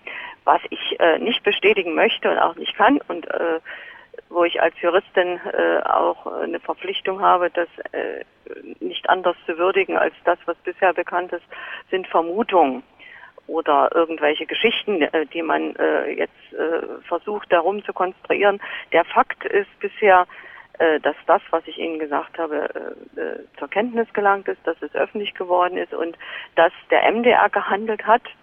Das ist der, der Herr Voth ist suspendiert worden es haben arbeitsrechtliche Anhörungen stattgefunden, die meiner Kenntnis nach auch noch nicht beendet sind. Und es ist Strafantrag gestellt worden, Strafanzeige gestellt worden. Und äh, wir haben als äh, Bundesland Thüringen natürlich ein vehementes Interesse, dass es zügig aufgeklärt wird, dass es äh, umfänglich aufgeklärt wird und dass vor allen Dingen der Makel, der jetzt so äh, der, dem MDR als öffentlich-rechtlicher Anstalt anhaftet, was sind das für Vorgänge?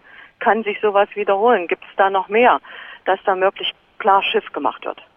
Halten wir uns mal an eine autorisierte Quelle. Udo Reiter hat ja in einem Interview mit der Bild-Zeitung davon gesprochen, nicht alle unsere Mitarbeiter sind sofort im neuen System angekommen. Alte Loyalitäten existierten teilweise weiter und waren offenbar im Fall des Kinderkanals und im Fall Voth stärker als die neuen Regeln.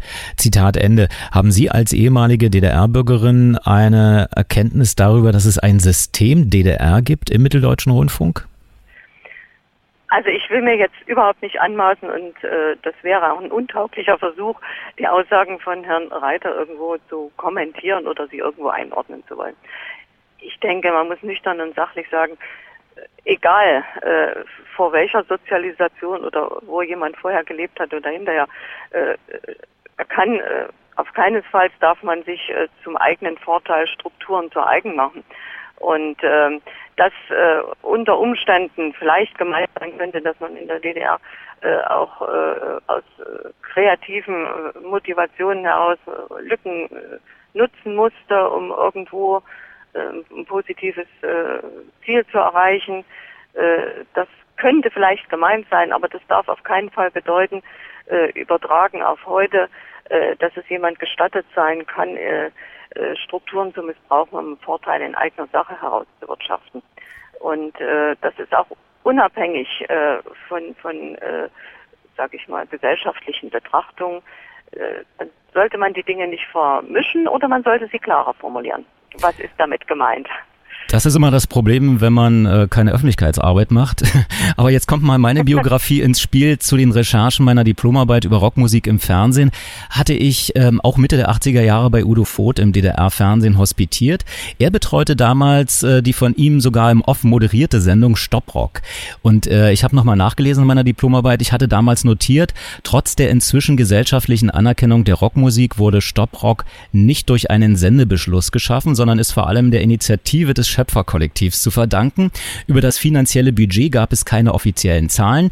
Den Worten des Chefredakteurs Udo Voth muss man entnehmen, dass Stopprock die billigste Stundensendung des DDR-Fernsehens ist. Zitat Ende. Ähm, aus heutiger Sicht kann man vielleicht sagen, er war damals schon kreativ im Verwerten von Resten bei Filmrollen und der Organisation von nicht eingeplanten Ressourcen bei der Herstellung. Manches lief wie in der DDR üblich durch Beziehungen. Vielleicht ist das, was Udo Reiter meinte, dass eben dieses, dieses Wirtschaften an offiziellen Regeln vorbei sich im MDR hat äh, auf gutem Nährboden entwickeln können und dass vielleicht die Neugründung äh, des MDR vor 20 Jahren Geburtsfehler hatte. Sehen Sie die im Nachhinein oder ist das für Sie ein Einzelfall? Das kann man jetzt noch gar nicht sagen, ob da, äh, ob das ein Einzelfall ist, ob da äh, eine Struktur äh, sich einen Platz geschaffen hat. Äh, natürlich gibt es aus der DDR so äh, die, den schönen äh, Begriff oder die Überlieferung, äh, wenn man keine Beziehung hat, dann äh, hat man keine Chance, irgendwo voranzukommen. All das kennen ja äh, gelernte DDR-Bürger noch sehr gut. Äh, Beziehung brauchte man, um äh, irgendwo an frisches Obst zu kommen. Beziehung brauchte man, um sich eine ordentliche äh, Einrichtung auch äh, äh, vor der üblichen Wartezeit von Jahren zu sichern oder anderes. All das sind ja Geschichten, die überliefert sind und die auch ihren realen Kern haben. Aber äh, hier geht's ja in, in einen anderen Bereich. Mit äh, der Zäsur, äh, die notwendig war, mit der Trennung und vom Staatsfernsehen und staatsgelenkten Fernsehen und der Etablieren von, äh, von einem freien äh, öffentlich-rechtlichen Rundfunk, der dem Informationsanspruch, der Informationspflicht und der, auch der Unterhaltungs, dem Unterhaltungsangebot gerecht wurde, gab es Vorgaben, die einfach unterm Strich äh, dazu da sind, dass klar und nachweisbar mit Geldern auch umgegangen werden kann. Und wenn einer das nicht tut, äh, Gelder veruntreut oder sich äh, bei der Beschaffung von Programmleistungen letztendlich eigene Vorteile erwirtschaftet hat oder eben wie das jetzt hier ist, eben sich irgendetwas zu Schulden hat kommen lassen, was ja im Zweifelsfall noch nicht nachgewiesen ist, aber was im Moment untersucht wird, dann kann das äh, nicht mit Dingen begründet werden, die vielleicht aus der Überlieferung kommen. Und da muss man, glaube ich, auch sauber trennen. Wie werden Sie Hier jetzt? um einen konkreten Vorfall, denke ich. Und äh, dieser konkrete Vorfall ist äh, wichtig, äh, dass man ihn zum Anlass nimmt, wie es auch getan wird, mit einer ganz intensiven Prüfung dieses nicht immer klar durchschaubare Handeln einfach zu analysieren und zu sagen, gab es da etwas, was dafür spricht, dass es sich im Einzelfall handelt, oder ist da was schiefgelaufen, was struktureller Art ist. Wie werden Sie jetzt weiter vorgehen? Schafft es der MDR aus eigener Kraft, auch angesichts der bevorstehenden Wahlen, zur neuen Intendantenposition? Erstens hat der MDR, und das ist ja, glaube ich, deutlich geworden, eben auch an dem Herantreten des Intendanten an die Gremien, an die Gremienvertreter, aber auch an den Verlautbarungen äh, des MDR nach dem Bekanntwerden der Vorfälle selber Klarschiff zu machen, alles aufzuklären.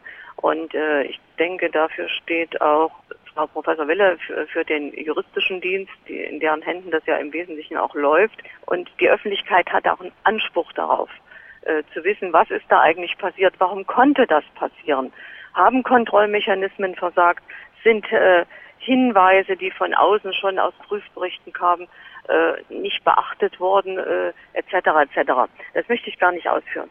Für uns als Land, äh, für uns als äh, Ländergemeinschaft, äh, Thüringen, Sachsen-Anhalt und äh, Sachsen steht da im Vordergrund, dass eben aufgeklärt wird, dass äh, auch zusätzliche Fragen beantwortet haben, die sich für uns auftun. Und die Staatskanzlei Sachsen-Anhalt, die hat ja jetzt die Rechtsaufsicht für die drei Länder und sie forderte vom MDR eine weitere Aufklärung im Fall des Strafantrags gegen eben den bisherigen Leiter des MDR-Programmbereichs Unterhaltung. Und diese Forderung nach weiterer Aufklärung, die ist abgestimmt zwischen unseren Ländern. Und wir haben eben Fragen zu ganz konkreten Dingen, nämlich äh, den, dem konkreten Untersuchungsauftrag der inneren Revision des MDR, äh, die den Fall im Haus äh, untersucht, äh, was ist da passiert, was ist untersucht worden. Dann eben auch die Frage nach den Vorschriften des MDR für die Beschaffung von Programmleistungen vor dem Hintergrund von Änderungsvorschlägen, die es dazu schon gegeben hat, sind die berücksichtigt worden.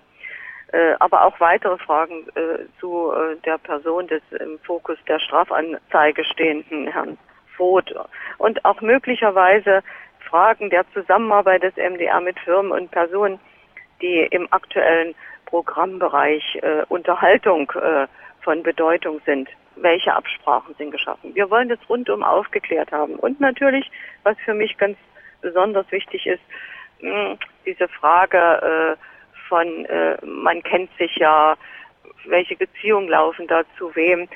Wie ist es mit der nötigen Distanz zu externen Geschäftspartnern, die notwendig sind, damit man Korruptions Möglichkeiten von vornherein einen Stopp äh, setzt.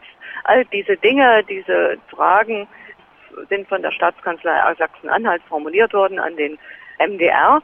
Sie werden beantwortet äh, im eigenen Interesse des MDR, denke ich mal. Und ich beabsichtige persönlich natürlich in der nächsten Sitzung des zuständigen Landtagsausschusses auch aus aktuellem Anlass die Abgeordneten darüber zu informieren, weil ich denke, dass gehört auch dazu, dass man neben den Gremien eben auch die parlamentarischen Gremien dazu informiert. Meint Marion Walzmann, sie ist Chefin der Staatskanzlei des Freistaates Thüringen. Vielen Dank für das Gespräch. Bitte schön. Als Ergänzung zum Studiogespräch vorhin mit Jan Schulte-Kellinghaus ist es vielleicht mit der Kenntnis der heutigen Probleme im RBB interessant, an den Anfang zurückzukehren. So hieß es im Medienmagazin vom 3. Dezember 2016, RBB Rundfunkrat, neuer Programmdirektor gewählt. Sie hören Radio 1 mit dem Medienmagazin und in der Ankündigung zu Beginn 18.05 Uhr haben Sie es ja schon ansatzweise gehört, dass der letzte Programmpunkt in eigener Sache sein wird. Der Rundfunk Berlin-Brandenburg suchte nach dem Ausscheiden der Programmdirektorin Dr. Claudia Notelle einen Nachfolger. Es ist ein Nachfolger, nämlich Dr. Johann, pardon, Jan Schulte-Kellinghaus. Er wird ab äh, Mitte März dann beim RBB arbeiten. Aber zunächst fragte ich nach der Wahl auf der Rundfunkratssitzung am 1. Dezember die RBB-Intendantin Patricia Schlesinger, wie sie denn Jan Schulte-Kellinghaus überhaupt wahrgenommen hat und wie er für diese Aufgabe vor allen Dingen ihr aufgefallen sei. Ich habe über zehn Jahre aus der Distanz beobachten dürfen, was er fürs Regionale, also fürs NDR-Fernsehen geleistet hat und was es gibt dort an identitätsstiftendem, relevanten, auch unterhaltsamen, aber auch vor allen Dingen sehr akzeptierten Programm ist maßgeblich auch sein Werk. Er hat ein sehr gutes Team um sich geschaffen, hat mit den Leuten perfekt zusammengearbeitet und ich freue mich wirklich sehr, sehr, dass er heute so einen Rückenwind hier bekommen hat nach seiner Präsentation und er hat sehr klar machen können, dass er fürs RBB Fernsehen maßgeblich und gute Arbeit leisten kann. Ich bin wirklich richtig froh darüber. Es gibt so einen kritischen Unterton, wenn man so durch den Blätterwald guckt und sagt, das ist der Mann, der verantwortlich ist für das Vorabendquiz bei der ARD. Wird der RBB jetzt zum Quizsender?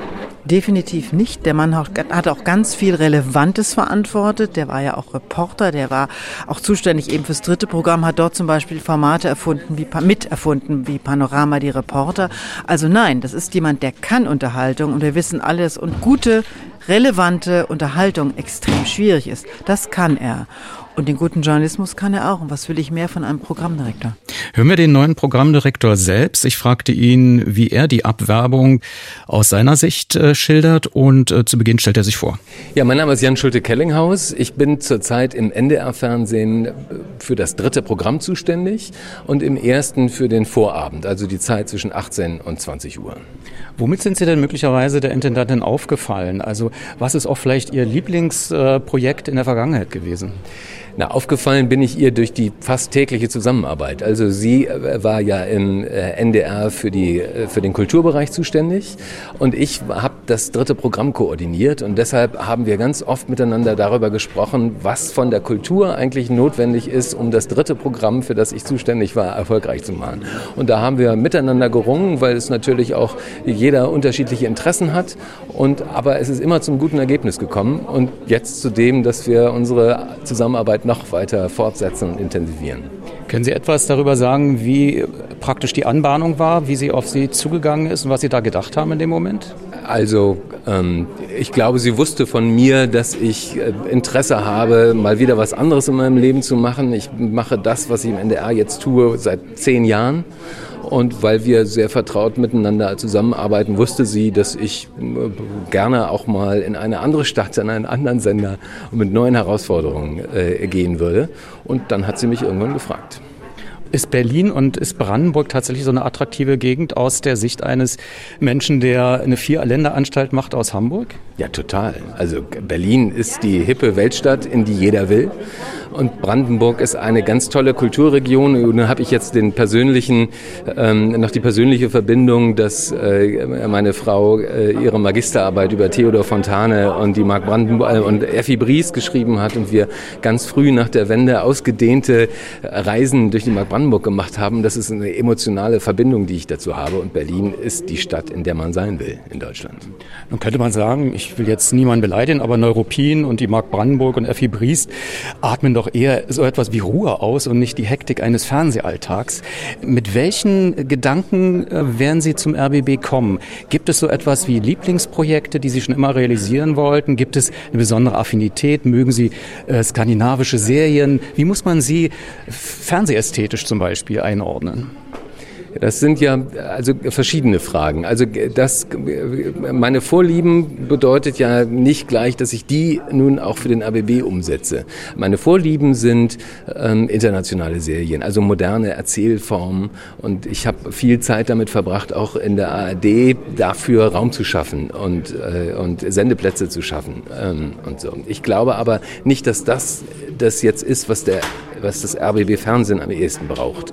Und da bin ich davon überzeugt, dass das ein überzeugendes Gesamtangebot sein muss. Es ist wie ein Orchester, das zusammen spielen muss. Und äh, das Wichtigste beim Orchester ist, dass man einen Ton findet. Und das ist die Identität. Und die Identität von Berlin und Brandenburg als zwei Regionen, die sehr unterschiedlich sind, aber dann doch irgendwie zusammengehören.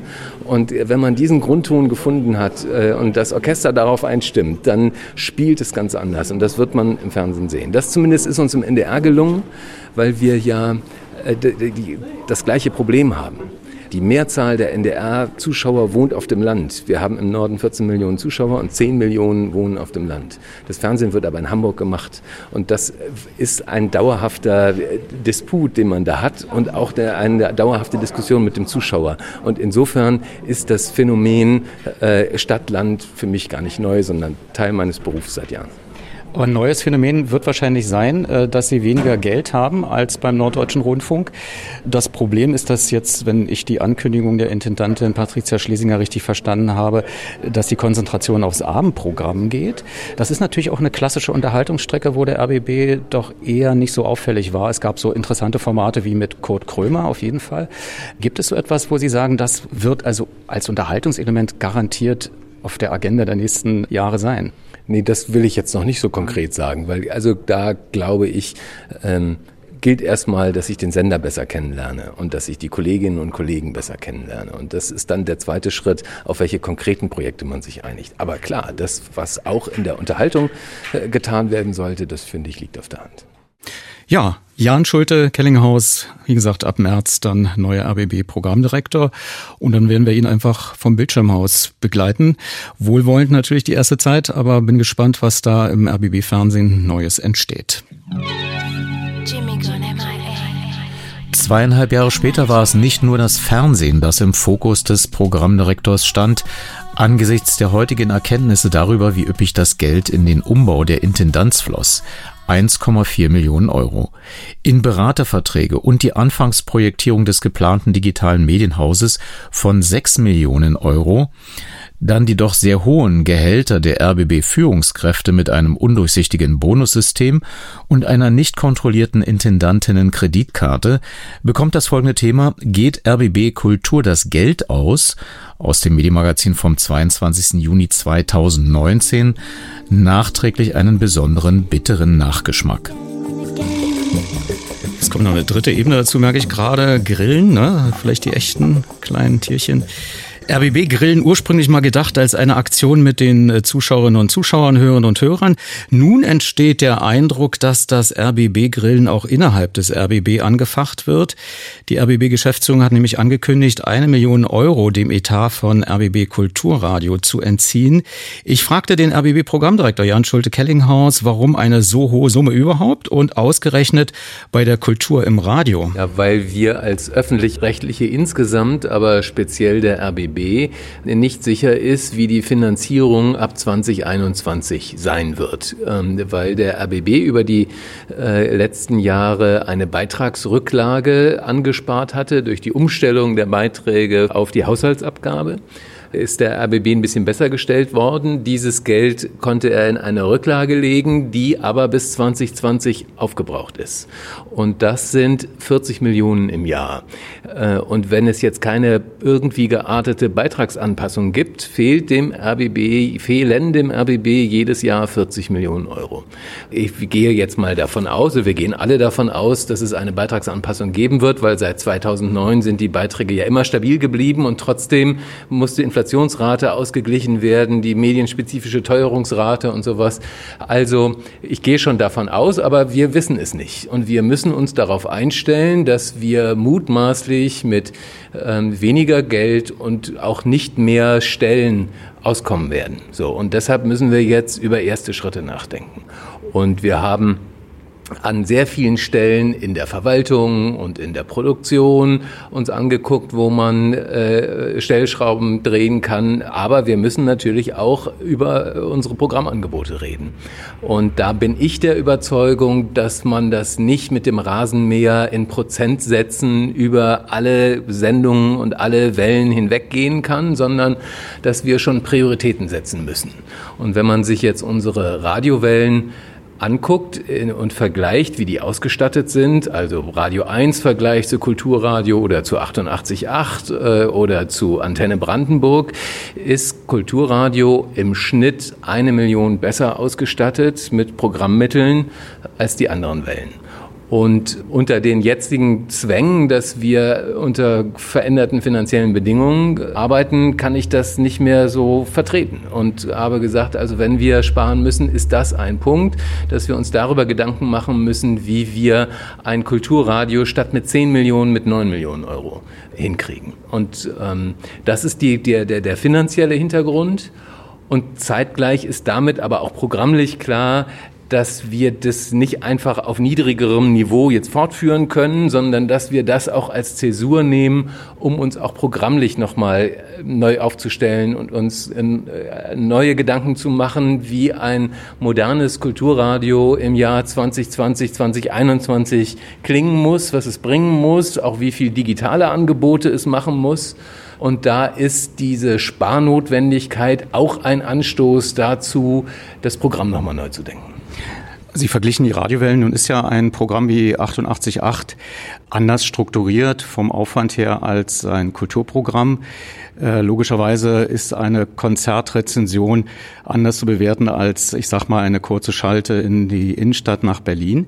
Ein Feature ist viel teurer in der Herstellung und das sind ja so Kernelemente von äh, Kultur im, im Radio. Wenn Sie jetzt ähm, mal ganz genau analysieren, wird es natürlich eine Programmkürzung geben müssen. An was denken Sie da? Mehr Klassik spielen und weniger Ausstellungsrezensionen, weniger Feature? Also ich habe mit den Kollegen verabredet und das klingt zunächst komisch, aber ich habe mit den Kollegen verabredet, dass nicht ich selber mir einen Masterplan ausdenke und die den einfach dann äh, ausführen, sondern dass wir einmal ehrlich mit den Kollegen über die finanzielle Grundausstattung sprechen und wir jetzt, und das beginnt heute in verschiedenen Workshops und Prozessen ähm, mit der Redaktion und den freien Mitarbeitern gemeinsam uns ausdenken, was bedeutet das? Und äh, klar ist, dass das Kulturradio, wie es jetzt ist, sich verändern, zwangsläufig verändern muss. Sie haben Dinge genannt, weshalb es in der Produktion im Augenblick auch äh, teurer ist als andere Radios. Und wir müssen jetzt eben gemeinsam nachdenken, was das sein kann. Was das aber im Einzelnen dann bedeutet, das weiß ich jetzt noch nicht, sondern das erwarte ich von der Redaktion und den Kollegen und den freien Mitarbeitern, da jetzt ein Konzept zu entwickeln, wie das gehen kann und das eben auch als Zäsur, auch als inhaltliche Zäsur zu begreifen. Nun habe ich das Gefühl, also die Signale kommen ja auch über Verdi, dass das Vertrauensverhältnis momentan belastet ist. Man will äh, gegen den Kulturabbau, so heißt es äh, sinngemäß, protestieren, fordert die Geschäftsführung auf, äh, diese Sparmaßnahmen zurückzunehmen. Fakt ist ja, Sie müssen im Programmetat sparen. Das sind 20 Prozent. Wenn man fünf Millionen Programmetat ansetzt bei Kulturradio, die Sie da einsparen müssen, das wird nicht so einfach nur, ich sag mal, mit guten Ideen zu kompensieren sein. Also da werden auch freie Mitarbeiter nicht mehr beschäftigt werden, da werden beliebte Sendestrecken wegfallen müssen. Ist das vielleicht auch ein Signal an die Politik, hier vielleicht beschleunigt dann doch nochmal im Prozess der Rundfunkbeitragsfindung zu der Erkenntnis zu kommen, dass man hier nicht äh, nochmal zehn Jahre eine Sparrunde einlegen kann? Nee, wir sind da nicht bei Symbolpolitik. Wir sind bei echten Notwendigkeiten. Das ist so. Und es ist kein politischer Move oder keine Drohung. Es ist einfach so, wenn ich nicht weiß, wie der RBB äh, ein Minus von 40 Millionen pro Jahr kompensiert, muss ich jetzt beginnen, an allen Stellen nachzudenken, äh, wie es gehen könnte. Und da ist leider eben von unseren Radioangeboten beim Kulturradio, ähm, würde ich sagen, am ehesten die Möglichkeit, das Programm zu erhalten, äh, grundsätzlich und ein Kulturangebot zu erhalten, äh, aber eben zu anderen Bedingungen. Ich würde aber auch nicht unterschreiben, dass das jetzt ein Abbau von Kultur im RBB ist, denn der RBB ist ja groß und vielfältig und Radio 1 ist ja auch ein Kulturprogramm in einem, wenn man mit einem etwas anderen Kulturbegriff drauf guckt. Äh, äh, wir haben im Fernsehen Kultur, wir haben in der aktuellen Berichterstattung Kultur, wir haben Dokus, äh, wir machen Filme. Gundermann ist ein Kulturprodukt. Also darum, der RBB macht sehr viel Kultur. Und was RBB Kultur im Radio macht, ist nicht das Einzige, was der RBB als Kulturproduzent liefert. Ähm, aber es ist natürlich ein wichtiger Teil. Und deshalb verstehe, machen wir es uns auch nicht leicht. Und Sie haben anfangs gesagt, jetzt grillen wir im RBB also ich selber wurde auch gegrillt, weil ich natürlich zu den Kollegen gegangen bin und ihnen das habe erläutern müssen. Und äh, natürlich habe ich dann auch äh, erlebt, wie, wie, wie betroffen die, die Kollegen davon sind. Und das ist nicht schön, das ist klar. Aber ich hoffe, dass wir das so hinkriegen, dass wir da soziale Härtefälle vermeiden. Und mir ist natürlich auch klar, dass wir da langjährige freie Mitarbeiter, dass die da möglichst nicht drunter leiden sollten. Und wir eben, aber wir gucken müssen, wie wir das hinkriegen. Deshalb hat das natürlich auch programmliche Fragen, die wir jetzt zuerst beantworten müssen. Und wir haben verabredet, dass wir im Herbst, also im September, soweit sind, zu sagen, was ist die programmliche Richtung und dass wir dann auch schon besser sagen können, was bedeutet das für die Kollegen. Dr. Jan Schulte-Kellinghaus, RBB-Programmdirektor. Wie reagierten nun die RBB Kulturradio Mitarbeiterinnen und Mitarbeiter? Ich konnte am Rande der Sitzung des RBB Rundfunkrats am Donnerstag, der dieses Thema auch sehr ausführlich diskutiert hatte, einen langjährigen, erfahrenen Kulturjournalisten treffen. Thomas Fitzel, ich arbeite seit ungefähr den Ende der 90er Jahre für damals noch SFB, jetzt Kulturradio, jetzt schon wieder äh, nur noch RBB-Kultur. So, ich bin einerseits Kulturjournalist, habe also auch viele Dinge berichtet über das Humboldt-Forum, über Kulturpolitik hier, aber so auch mein Spezialgebiet ist eigentlich auch der Umgang mit Tönen. Also ich produziere sehr viele Porträts, arbeite aber auch für das Feature. Gerade wird, ist ein neues Feature von mir produziert worden über 50 Jahre NGBK und ich wurde für ein Feature auch 2013 mit dem Prix Europa ausgezeichnet. Also Sie blicken relativ lange zurück auf eine ja, wechselvolle Geschichte des Kulturangebots von ORB und SFB und dann vereinigt im RBB. Wie ist denn nun diese Etatkürzung bei Ihnen in der Redaktion angekommen? Äh, wann haben Sie zum ersten Mal davon erfahren? Also wir haben am 6. Juni davon erfahren. Da muss man sagen, zwei Tage vorher saßen wir noch mit unserem Programmdirektor zusammen wo der neue Honorarrahmen erklärt wurde, den auch Jan Schulte-Kellinghaus begrüßt hatte. Kurz Erklärung, über viele Jahre wurde verhandelt. Das Ziel war eigentlich, gleiche Honorare für Festangestellte wie freie Mitarbeiter und gleichzeitig sollten die Honorare auch untereinander angeglichen werden. Dieses Ziel haben wir gleiche Löhne für gleiche Arbeit in dem Sinn nicht erreicht. Aber wir gingen natürlich davon aus, das wird teurer. Es muss also auch mehr Geld ins Programm fließen. Deswegen wollte ich eigentlich noch dem Programmdirektor schreiben, weil alle so die Furcht hatten, es wäre ja eine paradoxe Intervention, wenn jetzt rauskäme, eigentlich wird gekürzt. Und genau das war das Ergebnis, statt eigentlich, dass man erwarten konnte, es gibt irgendwie einen Budgetanhebung, kam ähm, zwei Tage später, dass das Budget von Kulturradio, also der Programmetat, um eine Million gekürzt werden soll. Und das sind eben doch erheblich 20 Prozent aus dem Programmetat, die nicht irgendwie so mit kleinen Stellschrauben bewältigt werden können, sondern das sind schon massive Einschnitte. Einfach mal eine Zahl zu nennen. Wir produzieren Hörspiele und Feature im ganzen Jahr für eine Summe, die ungefähr einem halben ARD-Tatort entsprechen. Das sind 800.000 Euro. Selbst wenn wir die alle wegstreichen würden, kämen wir immer noch nicht mit der Einsparsumme weg hin.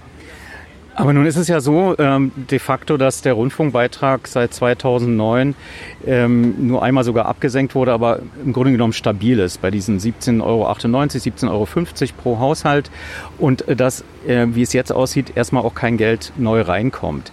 40 Millionen Defizit äh, entstehen dadurch jetzt äh, ab 2021, die ja irgendwo herkommen müssen. Gibt es da von Ihrer Seite aus, von Ihren Kolleginnen und Kollegen äh, vielleicht auch kreative Ideen, was man da machen kann?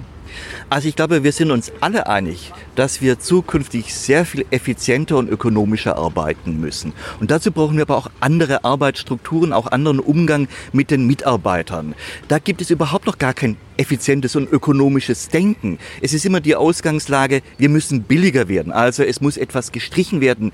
Ich will das einfach mal an einem Beispiel äh, erläutern. Es werden freie Mitarbeiter für eine bestimmte Tätigkeit beschäftigt es wird eine neue Tätigkeit gebraucht, dann beschäftigt man neue Mitarbeiter zusätzlich, statt mal zu gucken, was sind eigentlich unsere Mitarbeiterressourcen, was können die alles noch zusätzlich. Also wie können wir die sehr viel besser nutzen. Und da ist jetzt gerade der SWR mit einem sehr guten Beispiel vorangegangen. Die haben gesagt, für diesen Umbau, den wir notwendigerweise brauchen, auch den digitalen Umbau, die Urheberrechte, all das, was heute mit zusammenkommt, wir können nicht mit diesem eigentlich nur sehr althergebrachten Autorenbegriff weiterarbeiten und diesen Urheberrechten. Wir wollen quasi von den Mitarbeitern ihre ganze Kreativität, die wollen wir verwenden können. Deswegen gebt uns eure Urheberrechte und wir geben dazu im Gegenzug quasi Sicherheit und einigermaßen anständige Honorare. So funktioniert, dass man erst eine Struktur verändert und nicht umgekehrt erstmal mit einer Kürzung kommt, die am Ende eigentlich nur die Beharrungskräfte stärkt, weil jeder eigentlich Angst hat. Wenn, wenn jeder das Messer auf der Brust hat, was wird da groß rauskommen? Da kann man nicht verlangen, äh, zeigt mehr Mut, zeigt mehr Wagemut, ihr müsst was ganz anderes machen, sondern man muss eigentlich erstmal gucken, wie bauen wir die Strukturen um, um vielleicht so ein Ziel am Ende zu erreichen, dass wir sagen, ja, wir sind auch ökonomischer und billiger geworden und am Ende kostet es eine Million weniger. Aber erst muss man erstmal quasi die Struktur öffnen und diese Möglichkeiten zeigen, wie man anders arbeiten kann, wie man effizienter, ökonomischer arbeiten kann. Da fehlt es ja im RBB immer noch an Zusammenarbeit, immer noch arbeiten wir oft viel zu sehr nebeneinander her, gerade wenn es auch so einen wichtigen Bereich geht, Recherche im Kulturbereich. Ja? Kultur wird immer so als was Schönes äh, betrachtet, dass man kritisieren kann, dass die Premiere nicht geklappt hat, dass die Ausstellung schlecht ist. Kultur ist in Berlin aber auch ein großer Wirtschaftsfaktor. Da muss man auch hinter die Kulissen schauen können. Was passiert in der Volksbühne und so weiter. Da müssen wir auch recherchieren können. Und da müssen wir zum Beispiel unsere Kräfte sehr viel besser bündeln. Und das können wir auch. Und das können wir auch effizientere Strukturen am Ende herstellen. Nun hat ja der RBB-Programmdirektor Schulte-Kellinghaus ja eben gerade in diesem Interview erzählt, dass er jetzt nicht rumgeht und einen Masterplan verkündet, sondern dass er genau auf solche Ideen hofft, die Sie gerade artikuliert haben. Gibt es da eine, eine, demokratische Spielfläche, wo man sowas äh, fair austauscht? Also ist Ihre Idee zum Beispiel, sich dem SWR da anzunähern in dem Modell, auch mit Lizenzen und so weiter, ist das realistisch, dass Sie das dann in anderthalb Jahren gewuppt kriegen? Also aktuell sehe ich das nicht, weil wir haben 16 Jahre für den Honorarrahmen gebraucht, um den so zu verhandeln, wie er jetzt ist, wo man eigentlich, wo ich sagen würde, in vielen Strukturen ist eigentlich nicht das, was wir heute oder was wir morgen brauchen, sondern wir brauchen eine ganz andere Struktur, eine andere Vergütung, ein anderer Umgang mit den freien Mitarbeitern, sie wirklich einzubeziehen. Und das ist ja natürlich, da, die Strukturen können nicht von unten kommen. Diese Entscheidung, dass freie Mitarbeiter anders betrachtet werden und auch auf Augenhöhe die Möglichkeit haben, sich einzubringen, die muss ich natürlich schaffen. Ich kann nicht erwarten, dass die Redakteure, dass die Strukturen von sich aus Macht abgeben werden und mit den freien Mitarbeitern plötzlich auf Augenhöhe diskutieren werden. Also das, da muss ich dann schon auch von der Geschäftsleitung, von der Direktion erwarten, dass er sagt, okay, wir ändern das hier und das muss anders laufen. Das hört sich jetzt für mich eher so nach Arbeitskampf an, denn als äh, ja gemeinsam hinsetzen. Gibt es sowas wie ein RBB-Grillen von unten? Ein RBB-Grillen von unten ich würde es nicht als Grillen, sondern wir brauchen, müssen eine Diskussion voranschieben. Und ich glaube, das wird vielleicht auch jetzt deutlich, dass es so nicht funktioniert, dass wir das Pferd von hinten aufzahlen, wenn wir quasi erst sagen Kürzung und dann quasi die Erwartung ist, dann stellen sich von allein die neuen Strukturen ein, die wir dazu brauchen. War RBB Kultur als Dachmarke nicht ein erster Schritt, um gerade Synergien zu schaffen äh, und auch vielleicht effizienter zu arbeiten, äh, dass das ein, ein Weg in die richtige Richtung ist oder war das nur Kosmetik? Ja, deswegen war es besonders paradox, dass jetzt gerade die Kürzung kommt, wo gerade Ex-Kulturradio diese große Anstrengung unternommen hat, um diese Online-Plattformen zu schaffen, die bisher eigentlich immer noch unvollkommen ist. Eigentlich äh, ist sie bisher noch eine Chimäre, denn Radio 1 und Inforadio, die ja auch, wie Schulte-Keldinghaus sagt, die machen natürlich auch Kulturprogramm. Aber bislang haben sie sich eigentlich dieser Zusammenarbeit verweigert. Und das ist ja eigentlich paradox, dass jetzt nicht Radio 1 quasi gesagt wird, na okay, wenn ihr euch an dieser gemeinsamen Anstrengung nicht beteiligt, dann müssen wir euer Budget kürzen, sondern Kulturradio, die jetzt gesagt haben, okay, wir geben unsere Ressourcen in das gemeinsame Projekt rein, bekommen jetzt als paradoxe Quittung die Antwort, aber jetzt streichen wir euer Budget. Also ich glaube nicht, dass gerade dieses Zeichen ist ja gerade ein gegensätzliches Zeichen. Äh, da werden ja alle sagen, das kommt ja raus, wenn wir gemeinsam zusammenarbeiten. Thomas Fitze vom Kulturradio, das jetzt RBB Kultur heißt. Die Aufarbeitung der RBB-Vorgänge geht weiter. Ich empfehle die Kontraste-Sendung vom 1. September 2022 in der ARD-Mediathek. Für die Vorgänge im Norddeutschen Rundfunk das Medienmagazin ZAP vom 31. August 2022. Vielen Dank, dass Sie bis hierhin gefolgt sind. Empfehlen Sie uns gerne weiter mit einem Link zu diesem Podcast, zum Beispiel zur ARD Audiothek mit der blaue Zeitmarkennavigation in der App. Die nächste Ausgabe erscheint wieder in der Nacht zum kommenden Montag. Bis dahin. Radio 1 Medienmagazin. Vergessen Sie nicht, Ihre Antennen zu erden.